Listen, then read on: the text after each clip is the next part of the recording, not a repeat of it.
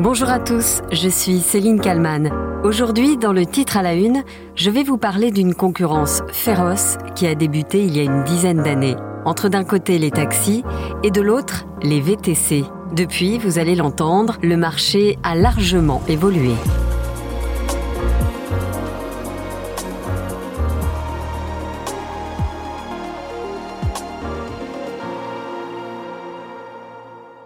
La révolution des VTC, voitures de transport avec chauffeur, a réellement débuté en France le 5 décembre 2011, avec l'arrivée de l'application Uber, qui a tout bouleversé. À cette période, il est possible depuis quelques mois déjà de trouver des sociétés qui proposent de réserver des chauffeurs personnels par téléphone. Comme par exemple dans la ville d'Annecy, où au mois d'avril 2011, les premiers VTC arrivent. 61 à l'époque des véhicules rapidement populaires auprès de la population. Les clients prennent rendez-vous par téléphone et connaissent à l'avance le coût du déplacement. Une solution beaucoup plus satisfaisante que le bus ou le taxi traditionnel pour cet adepte de la première heure. Alors je vous appelle Oui. Allez, merci. C'est plus simple dans le sens où ils sont euh, disponibles, on prend rendez-vous, ils sont là. Euh, et puis au niveau tarif, c'est, euh, ça reste aussi très intéressant, que ce soit pour des petites courses ou des, ou des plus grandes. Forcément, Très rapidement, les chauffeurs de taxi de la ville dénoncent l'arrivée d'une concurrence déloyale. On voit arriver des voitures qui n'ont aucune contrainte, qui ne sont pas repérables par les forces de police, alors que nous, nous sommes repérables, on peut, on peut nous contrôler tous les jours, que ces gens-là ne sont pas contrôlables, ne payent rien du tout, ne payent pas de droit de stationnement à la ville, nous, nous payons un droit de stationnement à la ville, euh, ne payent pas de licence alors que nous l'avons payé. Première grogne des taxis donc, qui voit bien la concurrence déferler à vitesse grand V. Avec l'application Uber, tout s'accélère encore plus vite. Alors, les taxis font bloc. Des manifestations sont régulièrement organisées dans toute la France, comme par exemple ici à Strasbourg. Près de 300 taxis se sont retrouvés euh, place de l'Étoile ce matin. Une délégation a été reçue euh, d'abord à la communauté urbaine, puis c'est le cas en ce moment euh, à la préfecture. Les taxis protestent contre la concurrence déloyale des VTC, les véhicules de tourisme avec chauffeur, mais aussi contre la nouvelle loi de finances de la sécurité sociale qui prévoit la possibilité de recourir. Les taxis protestent donc et les VTC se frottent les mains. Surtout qu'il faut se rappeler qu'au départ, la prestation VTC est jugée haut de gamme. Tout le monde a l'impression de pouvoir s'offrir à un chauffeur, rien que pour soi. Bonjour monsieur, bienvenue chez Chauffeur Privé. Une voiture banalisée, sans lumineux sur le toit, pas toute. Ce véhicule n'est pas un taxi, ni d'ailleurs un taxi clandestin, c'est un VTC, une voiture de tourisme avec chauffeur. Nous mettons à votre disposition, monsieur, des petites bouteilles d'eau que vous avez à côté de vous. Bouteille d'eau, chauffeur en costume cravate qui vous ouvre la porte, choix de la radio, les clients qui prennent la parole à la télévision sont séduits. Il y a tous ces petits services un peu haut de gamme qui a pas forcément euh, sur euh, les taxis traditionnels qui font que euh, bah, quand on a envie de se déplacer dans des, conditions qui ressemblent finalement à avoir un chauffeur privé mais avec un prix qui est plutôt abordable, bah, là ça devient vraiment intéressant. Pendant que les VTC raflent les parts de marché, les taxis multiplient les manifestations, les blocages et les coups de gueule certains rassemblements dégénèrent. Et ce 25 juin 2015, à Paris, des taxis s'en prennent à un chauffeur VTC.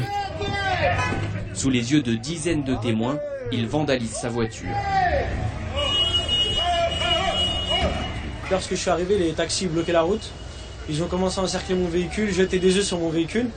Et quand je suis sorti pour leur demander d'arrêter, en fait, ils ont commencé à m'agresser, à me bousculer et tout. Donc je suis, je suis rentré dans mon véhicule et là, ils ont commencé à ouvrir les portes, me frapper. Ils ont ouvert mon coffre, ils ont pris le cric et là, ils ont cassé mon pare-brise. Enfin. À ce moment-là, les revendications des taxis sont multiples. On veut la réglementation sur le VTC, que la loi s'applique. Et on veut le gel des VTC également. Parce qu'en ce moment, ils sont en train d'augmenter à un chiffre croissant incroyable. Bientôt, il y aura plus de VTC que de taxis. La situation reste très tendue pendant plusieurs mois. En 2016, nouvelle manifestation des taxis contre la concurrence des VTC. Le Premier ministre Manuel Valls prend la parole. Les violences sont inadmissibles. Aucune cause ne peut justifier de telles violences. C'est pour cela que je veux les saluer. Les forces de l'ordre ont bien réagi et qu'il y a eu de nombreuses interpellations qui, je n'en doute pas, donneront des suites euh, judiciaires. Des violences inacceptables et des débats très tendus Ici, dans les grandes gueules sur RMC, un auditeur chauffeur de taxi appelle le standard et débat vivement avec les GG. En étant le plus rapide possible. Youssef, écoutez-moi, vous allez. Si vous voulez avoir du service, il n'y a pas de problème. Vous passez à ce qu'on appelait avant chauffeur de randonnée. Youssef. Ça s'appelle VTC, mais c'est pas les mêmes véhicules. Youssef, vous êtes en colère. Vous êtes en colère parce que vous êtes en train de mourir. C'est normal d'être en colère quand on est On en train de mourir. Mais si vous, si vous réagissez, vous allez survivre. Écoutez-moi, vous n'êtes pas un transporteur de marchandises. Mais à ce Vous êtes un- moment-là, à ce moment-là, tous les gens qui ont investi. C'est pas grave, 30 000 Youssef, vous allez être plus- mort. Moi, j'aurai des VTC, j'aurai plus de taxi. Vous n'écoutez pas ce qu'on est en train de vous dire depuis des années. Les années passent et le succès des VTC ne faiblit pas, bien au contraire. Mais pour autant, tout n'est pas rose pour ces nouveaux chauffeurs qui travaillent sans réelle protection sociale. En 2017, le débat VTC Taxi anime la campagne présidentielle, tout comme la situation de grande précarité des chauffeurs Uber. Emmanuel Macron, candidat à l'élection, est évidemment interrogé sur le sujet. Pour vous, ce matin, c'était Uber ou taxi pour venir? Pour moi, ça n'était ni Uber ni, ni taxi parce que j'ai une voiture. Ah. Pour être euh, transparent avec vous, Euh, j'ai su par le passé prendre les deux. Prendre les deux. Uber. Uber et le, ta- et, et le taxi. Uber, pour vous, les chauffeurs Uber. Il vaut mieux être chauffeur Uber, chauffeur, travailleur précaire que chômeur. Euh, je préfère que les gens travaillent plutôt qu'ils ne soient au chômage. Mais l'ubérisation de la société est de plus en plus dénoncée. Et les chauffeurs racontent un quotidien très difficile. On fait du taxi euh, déguisé et euh, pour euh, toucher euh, 3 euros de l'heure en comptant euh, une moyenne de 70 heures par semaine de travail. Il faut savoir que Uber prenne 25% de commission en faisant uniquement de la mise en relation entre un chauffeur et un client. Le chauffeur euh, idéal pour eux, c'est un jeune qui compte pas ses heures.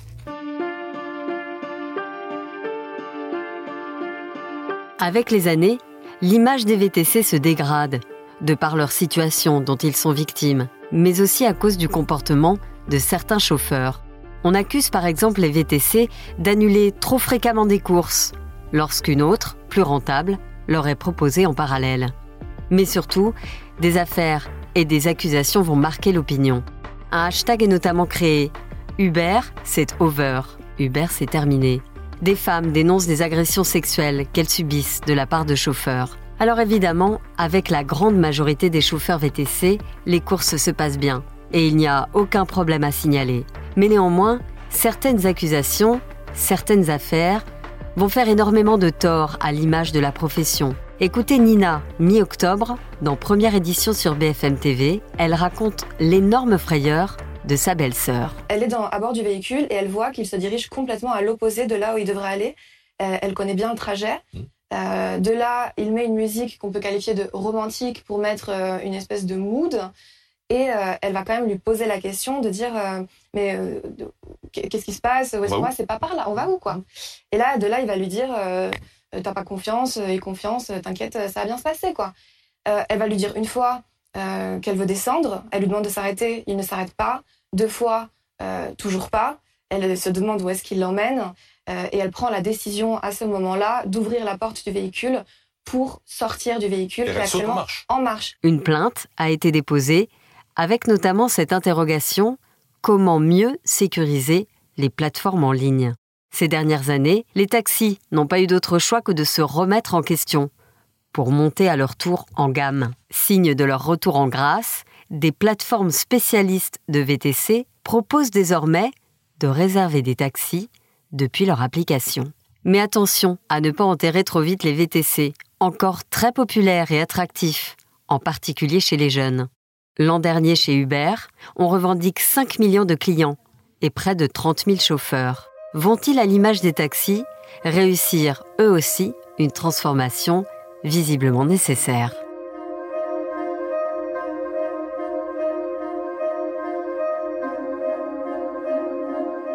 Bonjour Emmanuel Le Chypre. Bonjour Céline Kalman. Vous êtes éditorialiste à BFM Business, BFM TV et RMC. Euh, on va revenir d'abord sur le début euh, d'Uber. C'était une révolution, non? Oui, c'était en partie une révolution. Euh, c'était une révolution. Alors, le clin d'œil, c'est que Uber est né à Paris. Hein, il faut le rappeler. Les inventeurs euh, d'Uber sont dans un salon euh, technologique à Villepinte, au nord de Paris. Il pleut, il n'y a pas de taxi. ils se disent, bah finalement, il faudrait qu'on trouve un truc pour quand même trouver des voitures plus facilement. Et là, effectivement, naît Uber.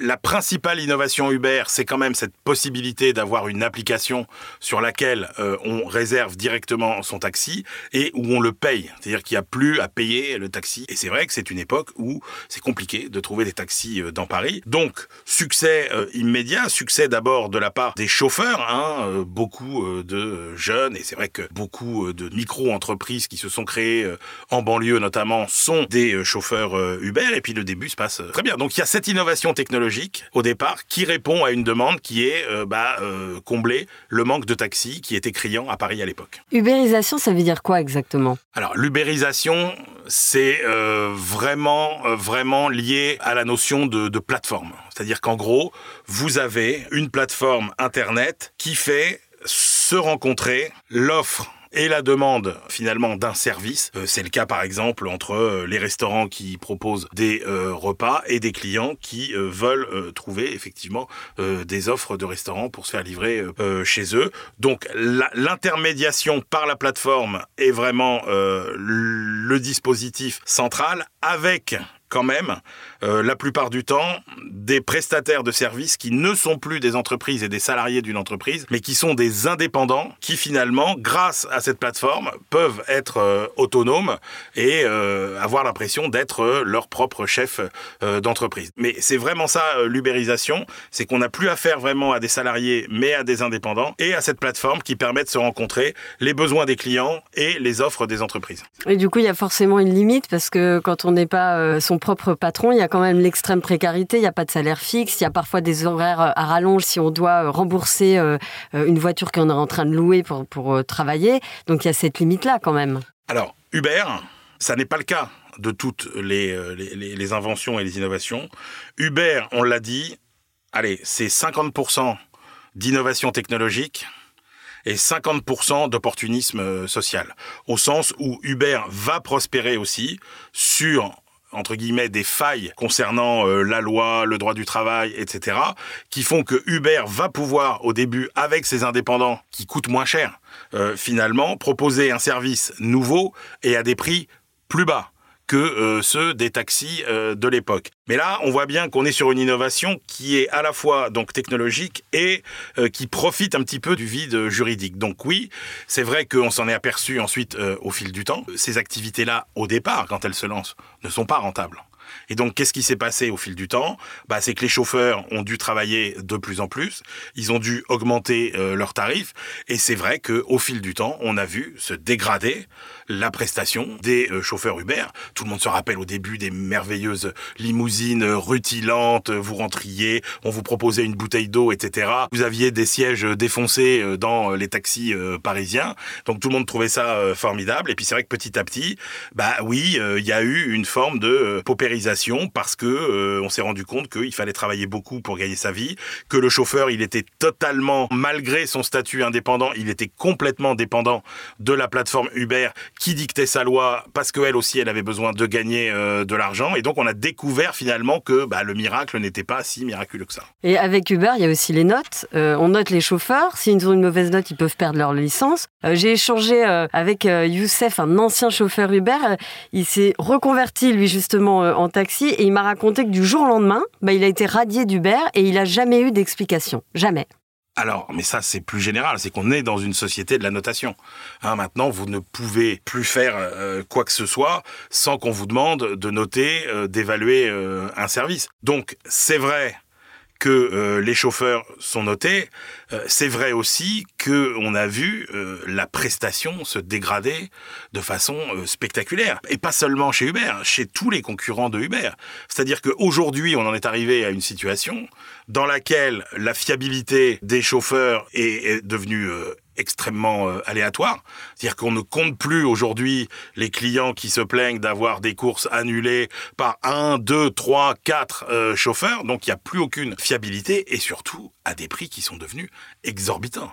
C'est-à-dire qu'aujourd'hui, il n'y a plus de différence de prix entre euh, les taxis traditionnels et euh, finalement euh, les euh, VTC. Et là, on voit bien que les lois vont aussi s'adapter et la loi changer. Vous savez, le temps de l'invention et le temps de l'innovation, c'est pas le temps de la législation. Donc, chaque fois qu'il y a une nouvelle technologie qui apparaît, un nouveau service qui apparaît, bah, il faut du temps avant que la loi s'adapte. Et là, ce qu'on voit, c'est que, bah voilà, il y a les risques de ce qu'on appelle de requalification du statut d'indépendant en salarié. C'est-à-dire qu'en gros, quand vous êtes indépendant mais que vous n'avez qu'un seul employeur, bah oui, ça questionne votre question de subordination par rapport à votre employeur et donc, effectivement, euh, on peut considérer que euh, vous êtes en réalité exactement comme un salarié. Donc, c'est cette trajectoire-là qu'on a vu. Dégradation du service, augmentation euh, des prix pour finalement essayer de rentabiliser des activités qui, au final, ne sont pas si innovantes que ça et ont surtout prospéré sur des failles du droit social. Et du coup, aujourd'hui, on voit que les taxis, eux, ils reviennent un petit peu en force. C'est-à-dire que quand ils ont vu Uber arriver, ils se sont dit, euh, mince, peut-être que nous aussi, il faut qu'on propose des bouteilles d'eau. Alors, ça, c'est un petit détail, mais euh, le service s'est quand même amélioré pour les taxis. Alors, ce qu'on a vu, sous nos yeux euh, ébahis, ce sont tout simplement non pas seulement les vertus de l'innovation technologique, mais les magnifiques vertus de la concurrence. Parce que, en fait, pourquoi la qualité de service est considérablement améliorée dans les taxis C'est euh, parce que, euh, finalement, euh, les taxis se sont vus aiguillonnés dans leurs prestations par les VTC.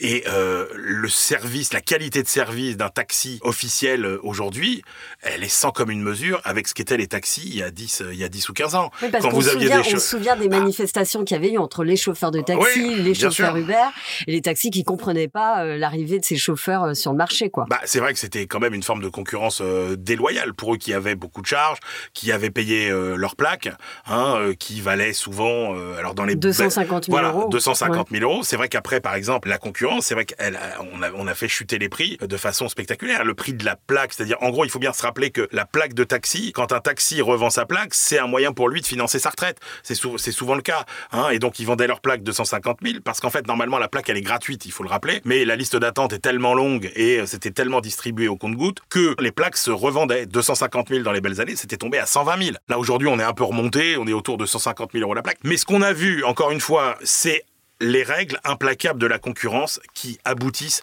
forcément à une amélioration de la qualité globale du service. Donc je dirais, moi, que la principale vertu d'Uber, en fait, ça a été de déclencher cet aiguillon de la concurrence et de pousser à une amélioration euh, globale des prestations, plus que de faire une innovation. Alors encore une fois, il y a la plateforme qui a été une vraie innovation, mais pour le reste, non. Et donc aujourd'hui, c'est vrai que quand vous prenez les applications des euh, sociétés de taxi, eh ben, elles sont formidables, elles marchent extrêmement bien. Les taxis, en général, quand ils vous disent qu'ils viennent, ils viennent vraiment. La prestation euh, des chauffeurs, enfin je veux dire, les voitures n'ont plus rien à voir. Rappelez-vous le nombre de, chauffeurs de taxi qui refusaient de vous prendre parce que vous n'alliez pas là où eux voulaient aller, ce qui est quand même un comble. ou pas assez loin. Bah, pas assez loin, ce qui est quand même un comble. Le taxi, vous le prenez pour aller là où vous voulez. Donc ça, c'est vraiment effectivement aujourd'hui la revanche des sociétés classiques de taxi, puisque, euh, encore une fois, aujourd'hui, elles ne sont pas plus chères que euh, les VTC. Donc il n'y a plus aujourd'hui vraiment d'avantages comparatifs pour, pour les VTC. Merci Emmanuel Le Chiffre d'avoir répondu à mes questions pour le titre à la une. Merci à Sophie Perwaguet et à toute l'équipe de bfmtv.com. N'hésitez pas à vous abonner au titre à la une et à partager ce nouvel épisode, à le commenter aussi et à le noter sur euh, votre plateforme d'écoute. Je vous donne rendez-vous demain pour un nouveau titre à la une.